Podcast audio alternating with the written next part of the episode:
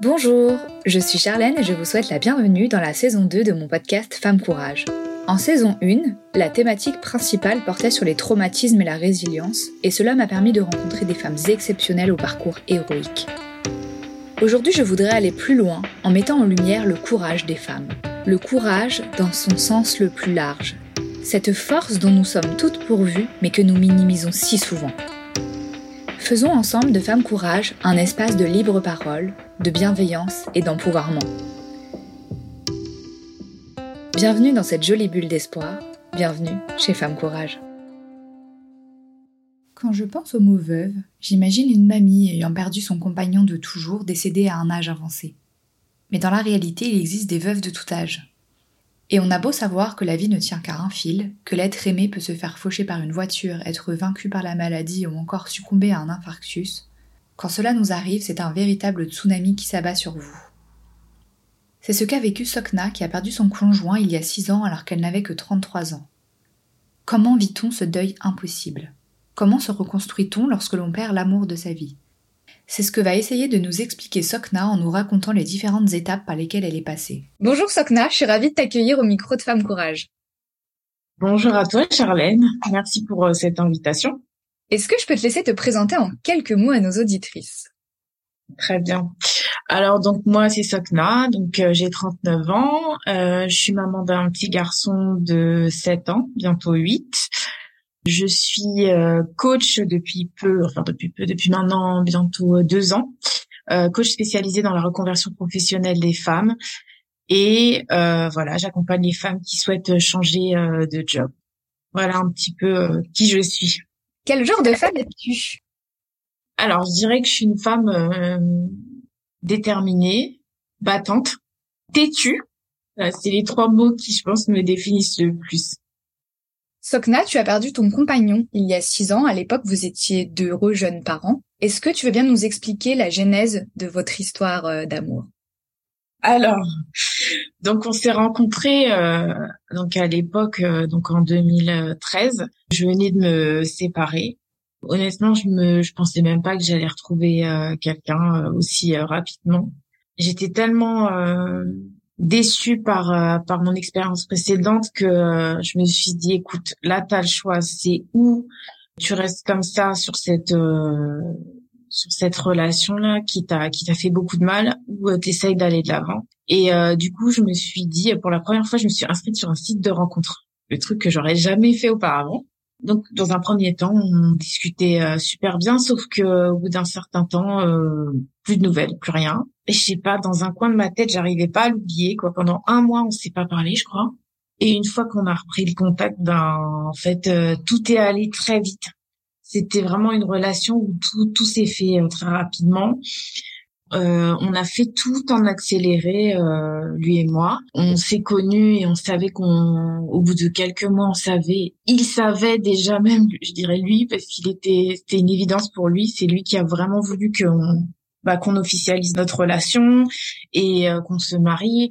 Et ensuite, on a eu le petit, peut-être un mois après, j'étais j'étais enceinte. Et un an après, on a acheté la maison. Donc, ce que les gens vivent peut-être en peut-être 20 ans de vie, ben nous on l'a vécu en, en 3 ans. Pour, pour moi en fait qui, qui suis croyante, je me dis c'était vraiment le destin quoi parce que c'est fou que qu'on ait vécu autant de choses euh, en si peu de temps. C'était une forme d'urgence de vie sans sans connaître votre destin quoi. Exactement, c'est c'est hallucinant, c'est hallucinant parce que c'est comme si on savait qu'il allait partir euh, à 30 31 ans. Alors que non, pas du tout nous on s'imaginait euh, vivre euh, avec, on, s'imaginait déjà avec nos petits enfants enfin voilà. Et quelque part euh, ça fait du bien de se dire ça. En fait on a vécu les choses à, fond. Voilà on a vécu la vie à fond. C'est comme si finalement tu n'avais aucun regret parce que vous avez tellement profité du temps qui vous était imparti que exactement c'est ça le plus important finalement aujourd'hui. Exactement, c'est ce que j'en retiens aujourd'hui, exactement, avec beaucoup beaucoup de recul. Hein. Ça fait quand même six ans, mais aujourd'hui, oui, je sais qu'on a vécu euh, ce qu'on avait à vivre. on peut peut-être, si tu te sens prête et si tu penses euh, qu'on c'est, le moment de passer à cette étape, peut-être euh, nous raconter euh, à quel moment ton, ton conjoint était malade ou en tout cas comment ça s'est passé, l'annonce, les, les symptômes, enfin vraiment ce, ce moment-là. Oui, ce qui s'est passé, c'est que donc on a eu la joie d'être parents, donc un an après notre notre mariage si je me souviens bien, parce que à force, tu sais, les souvenirs commencent à se mélanger. Mais il me semble que déjà quand j'étais enceinte, euh, il avait commencé à avoir des écoulements nasaux, mais euh, du de l'eau, enfin c'était juste du liquide nasal qui coulait. Et euh, pendant à peu près un an, le généraliste, le médecin généraliste, lui a expliqué à mon mari que en fait c'était juste une sinusite. Donc il a été soigné pendant un an pour une sinusite ben moi j'insistais beaucoup. en fait, moi je pense que en, fait avec cette histoire-là, j'ai compris qu'il fallait que j'écoute énormément mes mes comment ça s'appelle? Ton intuition? L'intuition parce que malheureusement elle est souvent bonne. J'ai insisté auprès de lui en lui disant que c'était pas normal. En fait, euh, constamment il avait euh, ses écoulements à tout moment de, de la journée, donc ça en devenait pénible et même la nuit. Et je me rappelle même d'un jour où il plaisantait en disant mais euh, c'est fou parce que on dirait que ça ça vient tout droit dans le cerveau en fait. Oui, c'était pas comme une, un simple rhume finalement où ça coule ah un peu. C'était pas du tout de, cet ordre-là. Ah non non non, c'était euh, c'était comme un robinet.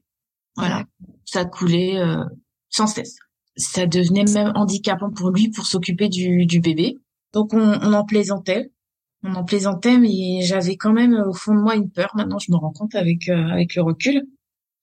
Je me disais quand même c'était pas normal. Et donc du coup, euh, il a insisté auprès du, du généraliste la dernière fois qu'il est parti voir le généraliste pour euh, pour qu'il y ait des, une recherche plus approfondie au lieu de s'arrêter au simple diagnostic de la de la sinusite. Et donc le généraliste a enfin accepté de le rediriger vers un ORL. Cette ORL, dans un premier temps, euh, pareil aussi d'un certain âge, qui continuait à lui donner des antibiotiques euh, sans aller au fond du, du truc. Et moi qui continuais toujours à m'inquiéter et qui lui disais euh, eh ben, c'est pas normal. Et euh, la chance entre guillemets qu'on a eue à ce moment-là, c'est que donc au bout de un an et demi, euh, cet orthophoniste est parti à la retraite. Et quand il est parti à la retraite, on a eu un jeune euh, médecin qui est arrivé et qui donc a repris mon mari en main, qui a tout de suite vu les choses. Tout de suite, il a posé un diagnostic, à savoir qu'il avait un, une brèche au niveau du, du cerveau et que euh, donc le liquide qui coulait s'appelait le liquide céphalorachidien. Donc ça voulait dire que ça faisait un an et demi qu'il perdait le liquide qui venait du cerveau, tout simplement. Donc on était très très loin de la sinusite. Très très loin. Bien sûr qu'il s'agit, euh, pour moi, pour ma part, hein, il s'agit de négligence, de d'erreur médicale. J'ai, j'ai pas eu le courage d'aller en justice parce que au-delà de, de ce deuil-là, il y a eu aussi des, des conflits euh, familiaux malheureusement qui ont fait que j'avais pas l'énergie pour euh, pour m'occuper de, tous ces médecins-là. Je, je, comprends bien que tu n'aies pas voulu euh, faire de, enfin, faire de poursuites judiciaires, etc. Ce que je comprends parce que j'imagine à quel point ça doit être euh, euh, difficile et puis énergivore. Enfin, faut, c'est très compliqué, surtout voilà quand on vient de perdre son conjoint. mais qu'est-ce que tu ressens en fait envers ces, ces médecins qui sont passés à côté de quelque chose? Ah bah j'avais beaucoup de colère, de la colère qui aujourd'hui s'est transformée en comment dire je sais pas si j'ai encore de la colère, on va dire que j'ai plus euh, je me dis que malheureusement on n'est pas les seuls. C'est ce qui m'inquiète le plus, c'est de me dire qu'en fait on doit vraiment pas être les seuls à avoir été victimes de de, bah, de négligence médicale et que et que voilà en fait oui on se sent impuissant quand c'est comme ça on se sent impuissant et euh, voilà c'est malheureux mais euh, moi moi j'ai compris une chose c'est qu'il faut pas être malade hein. Ça, c'est une certitude. Il faut vraiment pas être malade parce qu'on n'est pas sûr de la manière dont on va être traité.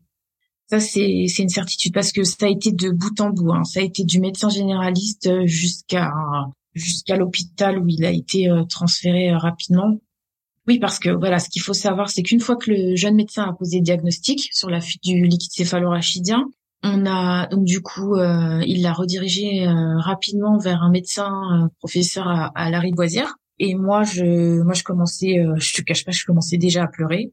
je savais déjà la, la, suite, alors même que mon mari me disait non, ne t'inquiète pas, le médecin m'a dit que c'était rien du tout, c'est tout à fait opérable, ne t'inquiète pas. Moi, pour moi, j'y croyais absolument pas. Tu, as tout de suite eu cette sensation qu'il allait décéder. Oui. ouais.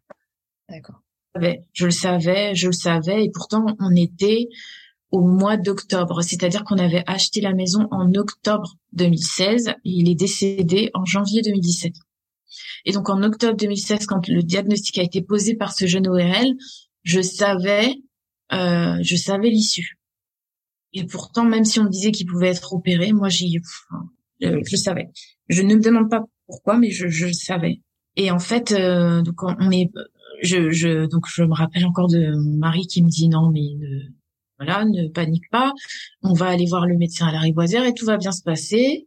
Donc euh, et il était même pas pour que je l'accompagne bien entendu euh, chez le médecin. Mais moi je l'ai pas écouté. J'avais à l'époque j'étais encore euh, salariée. donc du coup j'ai pris ma journée puis enfin ma matinée, ouais ma matinée avec du recul, je me dis mais c'est incroyable parce que aujourd'hui je suis plus du tout dans ce même état d'esprit, à savoir que euh, ouais c'est vrai qu'après des fois c'est des choses avec du recul on se dit que euh, qu'il faut il faut connaître ses priorités dans la vie.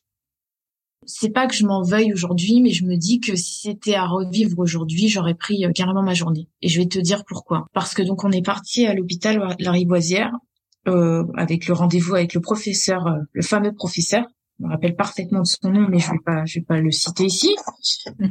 Et euh, donc ce, ce professeur nous a fait attendre toute la matinée. On avait rendez-vous à 9 h À midi, on n'était toujours pas passé. Comme je te disais, j'avais pris ma matinée. J'ai dû laisser mon mari avec ce médecin-là. Du coup, je ne saurais jamais ce qui s'est réellement passé, dans le sens où mon mari, je ne sais pas s'il m'a pas dit les choses pour ne pas m'effrayer parce qu'il savait dans quel état j'étais déjà je je saurais pas te dire. Tout ce que je sais moi c'est ce qui m'a expliqué c'est que les médecins quand euh, quand il est arrivé dans le cabinet du, du médecin en fait, dans la salle du, du médecin au bout de c'est-à-dire qu'on avait rendez-vous à 9h, il est passé je crois à 13h ce jour-là. Le médecin l'a regardé, l'a ausculté, lui a dit oui effectivement, c'est quand même euh, oui, mais vous inquiétez pas monsieur. Ça ça c'est tout à fait opérable, ne vous inquiétez absolument pas. Il a pris son agenda littéralement. Il a regardé, il lui a dit, écoutez, je peux pas vous opérer là maintenant. Je vais vous donner des vaccins, différents vaccins. Il lui a donné plus un traitement et on se revoit au mois de mars. Voilà. Le mois de mars, c'est-à-dire plusieurs mois plus tard. Exactement. C'est-à-dire qu'on était en octobre 2016. Il lui expliquait que non, il n'était pas disponible parce qu'il avait des colloques. C'est ce que vraiment, c'est ce que mon mari m'avait expliqué à l'époque. Il avait des colloques qu'il pouvait absolument pas euh, reporter. En tout cas, il pouvait pas s'absenter. Du coup, rendez-vous euh, au mois de mars. Euh, finalement, il n'aura pas eu le temps parce qu'il est décédé en janvier. Donc, déjà, premier point.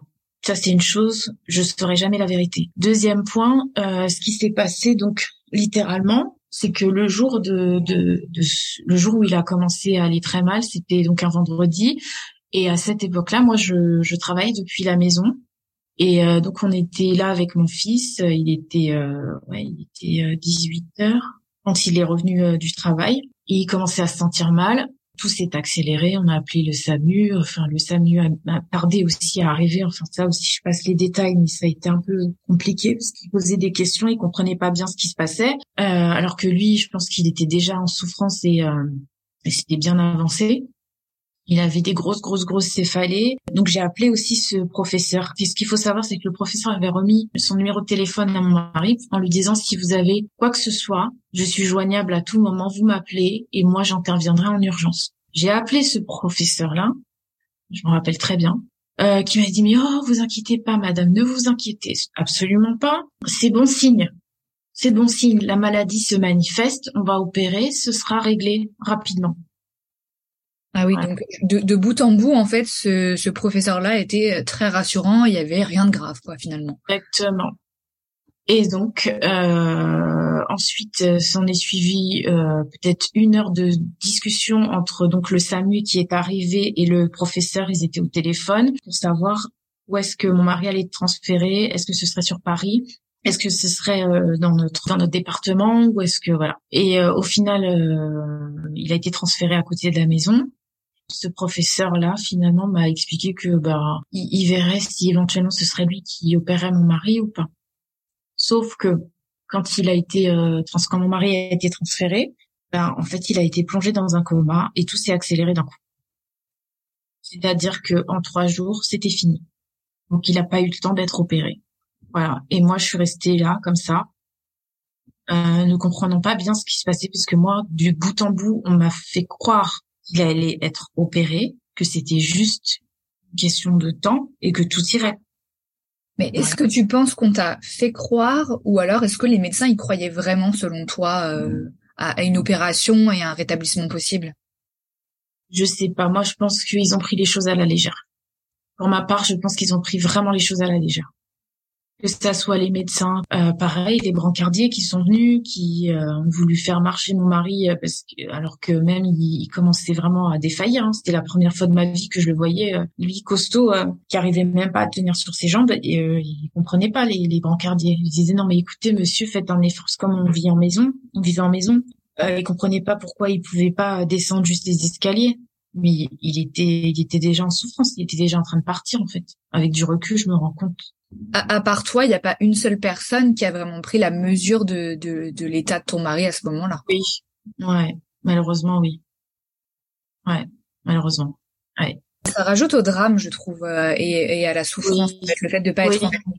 De pas être entendu, exactement. De pas être entendu. Mais en fait, euh, on peut leur en vouloir sans vraiment leur en vouloir dans le sens où ils ont tellement euh, l'habitude entre guillemets de gérer euh, les, urgences, de gérer des des situations pareilles que au final ils ont peut-être du mal après à force à à mesurer le, la gravité, à peut-être euh, ils ont ils, bon effectivement oui ils prennent de la distance, ils arrivent à prendre de la distance, ils arrivent à prendre de la hauteur et ça peut-être que ça coupe ça les coupe peut-être parfois de, de la réalité de, des, des, patients qui vont tout simplement avoir à, à gérer. Et ça, c'est, c'est un bien pour eux parce que ça les protège. Je pense que ça doit les protéger psychologiquement, mais pour les patients, ça peut être dramatique. Moi, je pense que mon mari a été quand même victime de plusieurs négligences. Surtout que cette mise à distance, je suis d'accord, elle est, je suis d'accord avec toi, elle est, euh, elle est essentielle pour eux parce que j'imagine que s'ils mettaient de l'affect dans chacun des patients, ce serait ingérable pour eux. Mais il y a deux choses en fait. Il y a, il y a d'une chose le, le, fait de de pas mettre de l'affect, euh, mais prendre au sérieux euh, les, les symptômes ou les ou les, patients, c'est-à-dire je suis en souffrance, écoutez-moi. Ça c'est ça c'est encore une, un autre aspect, je trouve, qui a peut-être fait défaut dans dans ton histoire finalement et. Euh... Oui, oui, oui, oui, oui, mais carrément. Oui, on sent que c'est un peu à la chaîne. C'est vrai que c'est des métiers qui sont sous tension. Donc euh, du coup, bah ils ont pas le temps d'être euh, humains. Et heureusement que j'ai eu les épaules à cette période-là. Je sais pas par quelle magie j'ai eu les épaules pour euh, gérer tout ça en même temps. Mais mais c'est pas c'est pas évident. Je trouve qu'il manque vraiment l'aspect psychologue humain dans le milieu médical. Ouais, je te je te rejoins complètement sur sur ce point-là et et c'est vrai que eux, comme tu disais tout à l'heure, ils le vivent au quotidien en fait, ce, ce genre d'urgence, de problème où on est un numéro parmi tant d'autres, mais euh, mais toi, tu tu l'as vécu qu'une seule fois dans ta vie en fait. Exactement. Et, à ce moment-là, tu avais besoin d'être euh, entouré et d'avoir une structure. Ah mais je l'ai pas eu. Hein.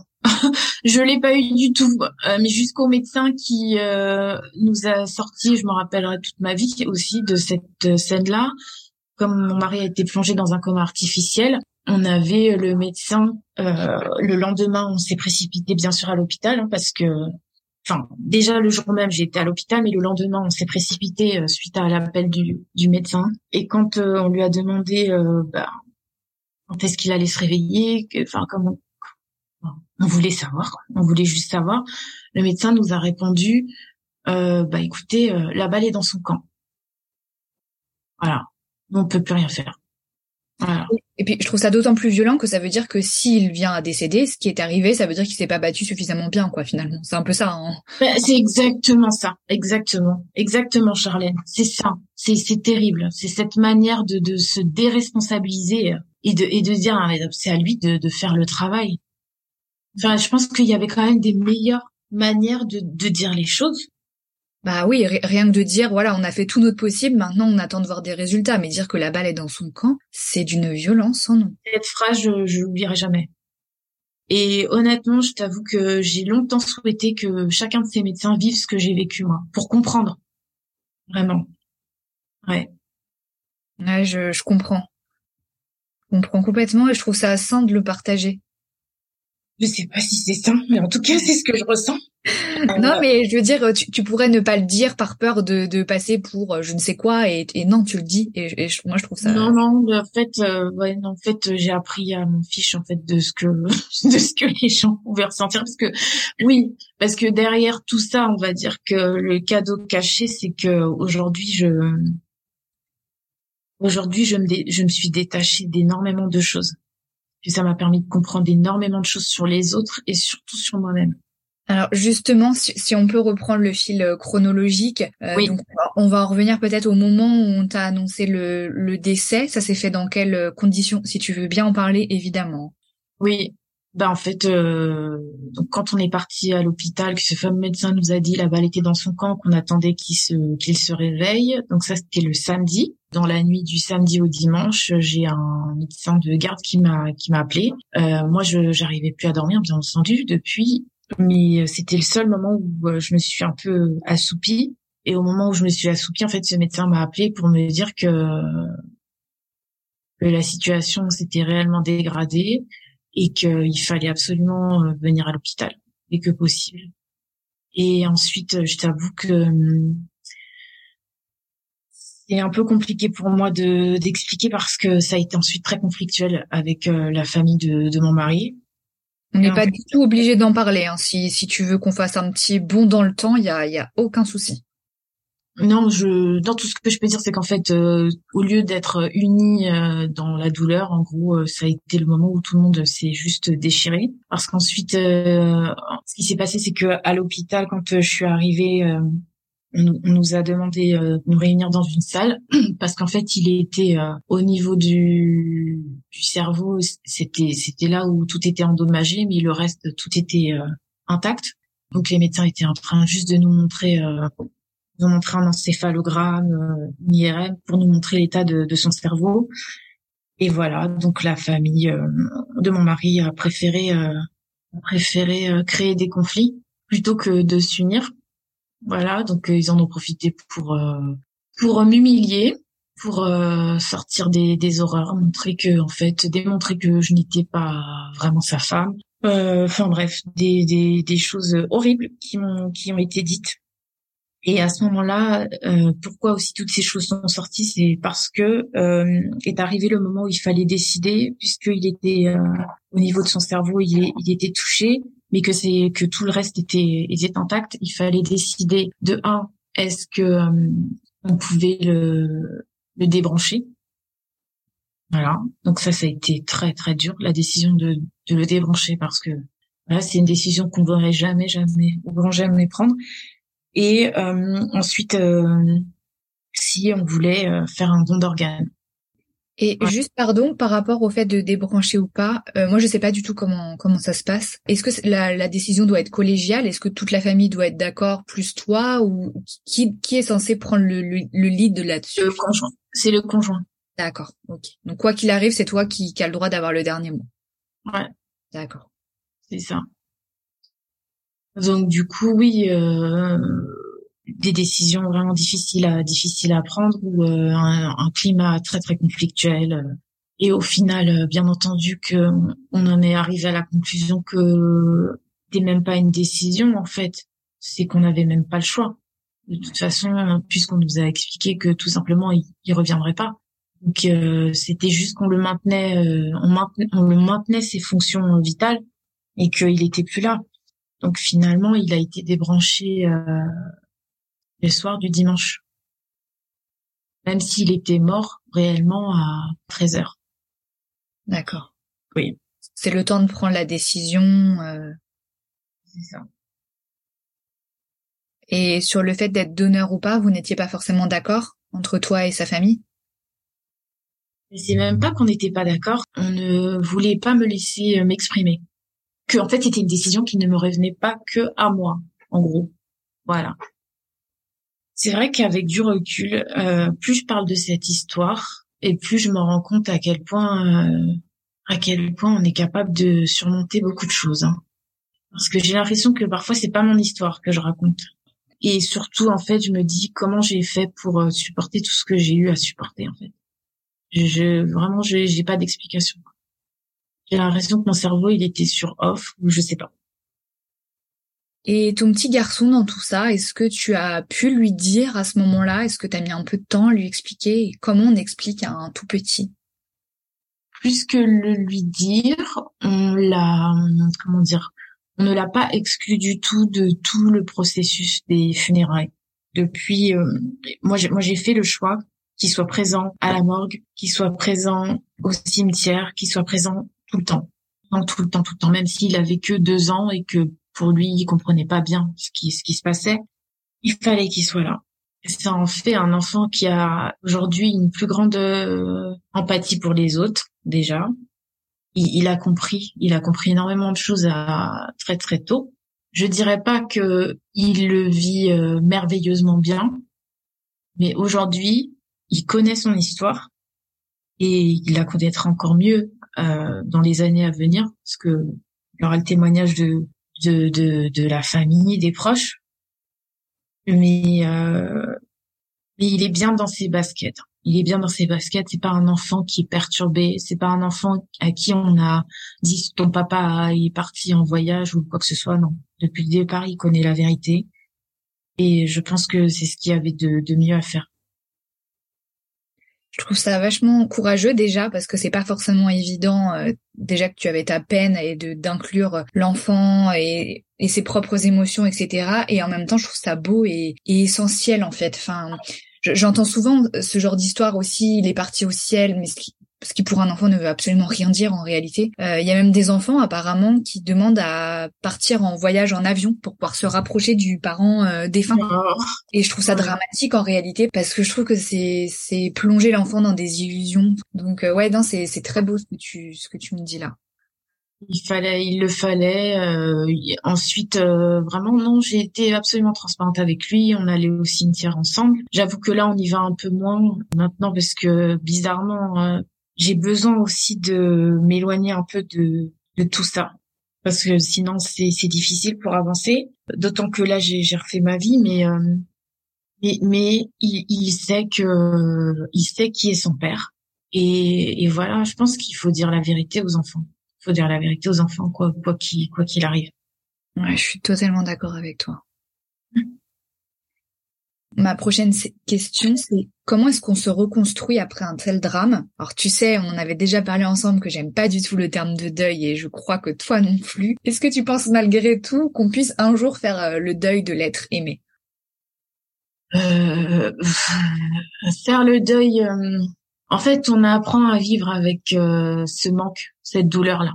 Cette douleur au départ, elle est, elle vous, elle vous prend, elle, elle vous domine et arrive un moment, on peut pas dire quand, on peut pas dire comment, mais arrive juste un moment avec le temps. Et ben en fait la douleur, on arrive à, on arrive à justement la dominer, on arrive à vivre avec elle en fait. On arrive à l'accepter, à l'intégrer dans notre quotidien. Et ce qui fait qu'on arrive à l'intégrer dans le quotidien, c'est par exemple quand j'arrive à parler avec euh, des gens comme toi, on, arrive à parler de, de ça sans, sans pleurer. Et là, on sait qu'on a fait un travail, qu'on a avancé, qu'on a avancé. C'est là qu'on sait qu'on a avancé. Ensuite, honnêtement, euh, moi, je sais que mon premier réflexe quand euh, quand il est parti, ça a été d'aller sur des forums de discussion où je cherchais tout le temps dans toutes les barres de recherche deuil précoce, euh, veuvage précoce, pardon, parce que j'avais besoin de me dire qu'il y avait d'autres personnes qui avaient vécu la même chose que moi. J'avais besoin, en fait, d'avoir l'expérience de ces personnes-là pour me dire que c'était possible de vivre après tout ça. C'était hyper important pour moi parce que comme je ne voyais pas d'issue à cette période-là, j'avais besoin de me raccrocher sur des témoignages. Quand je lisais ces témoignages, oh, ça me donnait tellement d'espoir. Et je pouvais lire pendant des heures et des heures et des heures et des heures. Ça, ça a été une, chose. Une autre chose, ça a été de prendre aussi, j'ai acheté énormément de livres sur le veuvage précoce, que ça soit des récits, euh, des livres un peu liés au développement personnel. D'ailleurs, c'est là que j'ai commencé à, à découvrir le développement personnel. Moi, je savais pas ce que c'était. Tout ce que je savais, c'est que j'avais besoin de, de gérer ma douleur. Personne autour de moi pouvait m'aider à faire ça. Mais vraiment, il y avait personne qui, qui me permettait de, de soulager euh, cette, cette peine. Personne. J'avais l'impression que personne ne comprenait, même si les gens avaient beau être là pour m'écouter pendant des heures, mais euh, il y avait rien qui me soulageait. Quand ce drame est arrivé, je me suis raccrochée à ce que j'aimais le plus, c'est-à-dire mon fils, mais aussi les choses que j'aimais faire le plus, c'est-à-dire lire. Avant, je lisais énormément, beaucoup plus jeune, et là, c'est vrai que je le faisais moins avec euh, avec la vie. Mais là, je me suis plongée, euh, j'ai acheté des tonnes de livres sur le veuvage précoce, et ça m'a énormément aidé. Une autre chose que j'ai faite, c'est que j'ai j'ai eu aussi une très bonne amie à moi qui m'a dit à l'époque tu vas pas t'en sortir toute seule comme ça faut que tu aies une aide extérieure j'avais des a priori comme beaucoup de gens sur les psys j'en ai consulté quand même euh, un ou deux avant de trouver euh, celle que celle que j'ai gardée qui, m'a qui m'a énormément aidé aussi euh, qui m'a aidé à avancer qui m'a qui m'a aidé à surmonter et à et à accepter surtout la perte. Parce qu'au départ c'est c'est très dur d'accepter que votre vie euh, ce sera plus jamais la même vie que la personne ne va plus jamais revenir qu'il va falloir faire le chemin toute seule. Ça c'était le plus dur c'était d'accepter mon nouveau statut parce que pour moi pour moi j'avais jamais imaginé que je serais mère seule je dis mère seule parce que ce que j'aime pas c'est euh, cette appellation de mère célibataire où on regroupe tout et n'importe quoi et ça, je le disais aussi autour de moi, auprès des mamans, quand mon fils était encore en maternelle. Ils disaient, ah, nous, les mères célibataires. Non, moi, je suis pas de la même catégorie. Parce que moi, je suis pas une maman célibataire. Je suis une maman qui a perdu son mari. Mon mari, il est mort. On n'a pas divorcé. C'est intéressant cette, cette distinction que, que tu fais là. C'est vrai que veuve, on a tendance à mettre un peu dans le même panier que, que célibataire et c'est très intéressant ce, ce distinguo que tu fais. Oui, parce que euh, le veuvage, il n'existe pas dans cette société, on a l'impression que ça n'existe pas. De, perdre en tout cas son mari euh, jeune. Et si ça existe, et il y a énormément de personnes, j'ai trouvé beaucoup de témoignages sur Internet de femmes qui avaient perdu leur, euh, leur compagnon très jeune. Donc euh, oui, on n'existe pas pour la société, on n'existe pas et c'est très dur parce que c'est comme si on niait euh, ce qui nous est arrivé. Moi, moi, je, tu sais, fut un temps où j'aimais, je sais pas si je peux utiliser le mot aimer, mais je, je trouvais important de dire à tout va que j'avais perdu mon mari. J'avais besoin que ça soit reconnu par les gens. Parce que quand on me voyait seule avec mon fils, en vacances, seule avec mon fils, je disais oui, mais on a perdu, on a perdu, euh, on a perdu mon mari, on a perdu le père de mon fils. J'avais besoin que ça soit reconnu. Maintenant, beaucoup moins parce que je me définis plus euh, comme ça. J'ai avancé par rapport à tout ça. Est-ce que c'était une manière pour toi euh, d'être reconnue dans ta douleur aussi d'avoir euh, perdu ton compagnon? Oui, parce que à l'inverse, puisque la famille de mon mari ne, reconnaissait pas ma douleur, enfin bref, j'avais besoin du coup de crier ça. C'est comme si j'avais besoin de le crier au monde entier. Oui, c'est moi qui, qui partageais la vie de, de cet homme-là. C'est moi qui souffre. Je dis pas que les autres y souffrent pas, mais je suis la première à souffrir avec mon fils. Je, vraiment, je le dis en toute humilité. Je pense que très peu de personnes auraient pu supporter ce que j'ai eu à supporter. Mais euh, mais j'avais mon fils. J'avais mon fils et euh, lui, ça a été ma force. Euh, ça a été ma force contre tout, inconditionnel. Ma force inconditionnelle, c'est dire que à quel point les enfants ils peuvent ils peuvent nous porter. Les enfants ils nous portent énormément.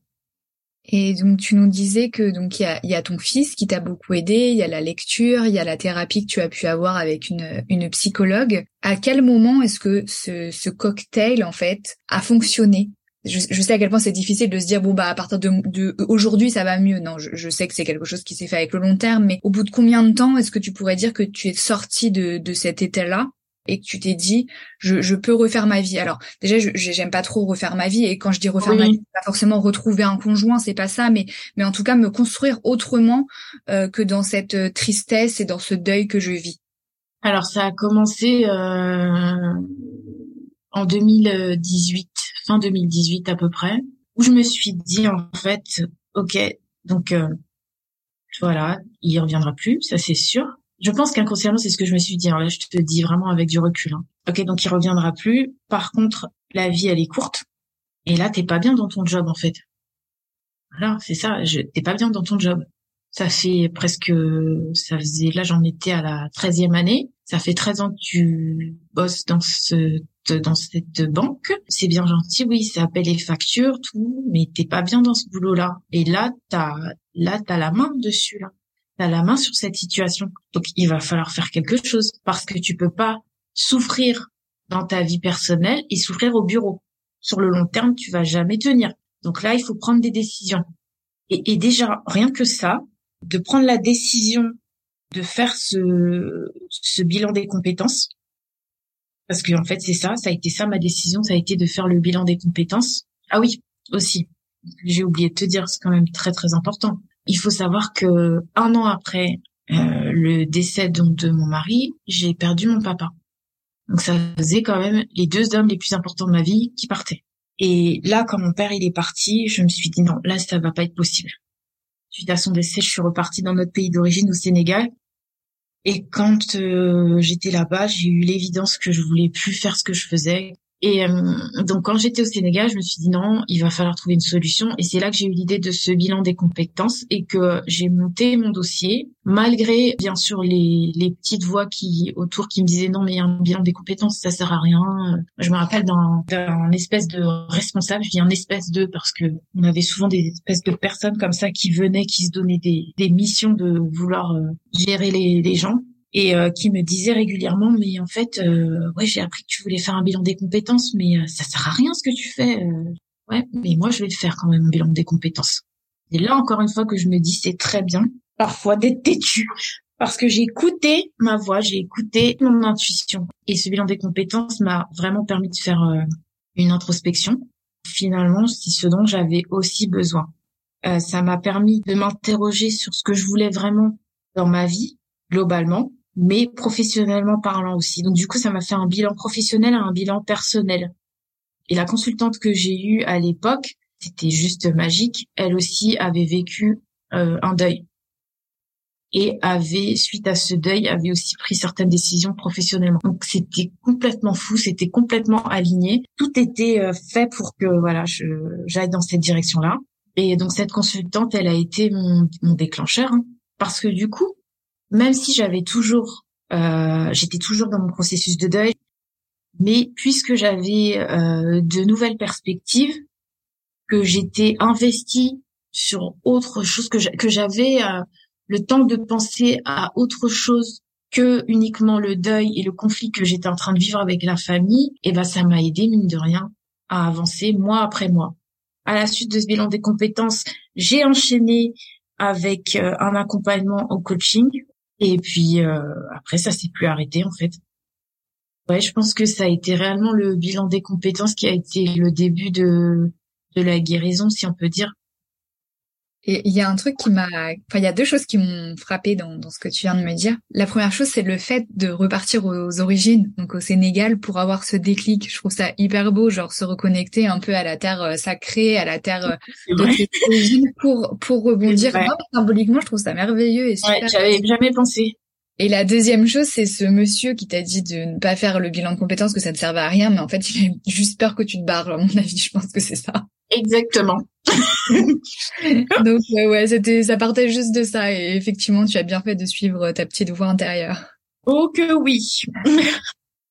Euh, et, et, donc la transition, euh, comment dire, le switch professionnel, il s'est il s'est fait petit à petit ou t'as as fait tout d'un coup? Comment ça s'est matérialisé?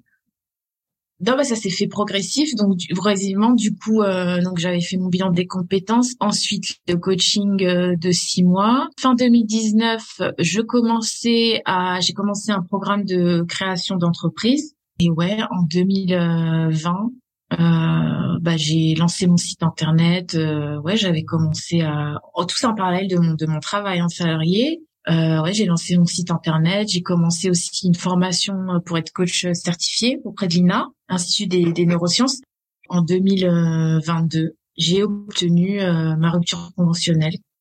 Que je, ce que je retiens de, de tout ça, et, et c'est la raison pour laquelle aussi j'ai souhaité intervenir sur ton sur ton podcast. Mon, mon témoignage, c'est pas simplement pour raconter euh, ma vie euh, comme ça. C'est pas simplement aussi pour faire une thérapie pour moi. C'est vraiment parce que j'ai toujours, parce que j'ai compris donc au travers quand, quand j'ai cherché ma mission de vie, c'était quoi? J'ai compris que ma mission de vie, moi, c'était d'aider les autres d'accompagner les autres. Toujours dans cette euh, dans ce besoin d'accompagner et d'aider les autres. La raison pour laquelle j'ai voulu faire ce podcast, c'est réellement que ce témoignage puisse aider d'autres femmes qui vont vivre ou qui vivent ce que j'ai vécu. Juste leur donner l'espoir que en fait, c'est possible dans la vie de d'avancer malgré les choses les plus horribles. Et vraiment, je j'exagère pas quand je quand je dis ça parce que c'est vraiment ce que j'ai ce que j'ai vécu.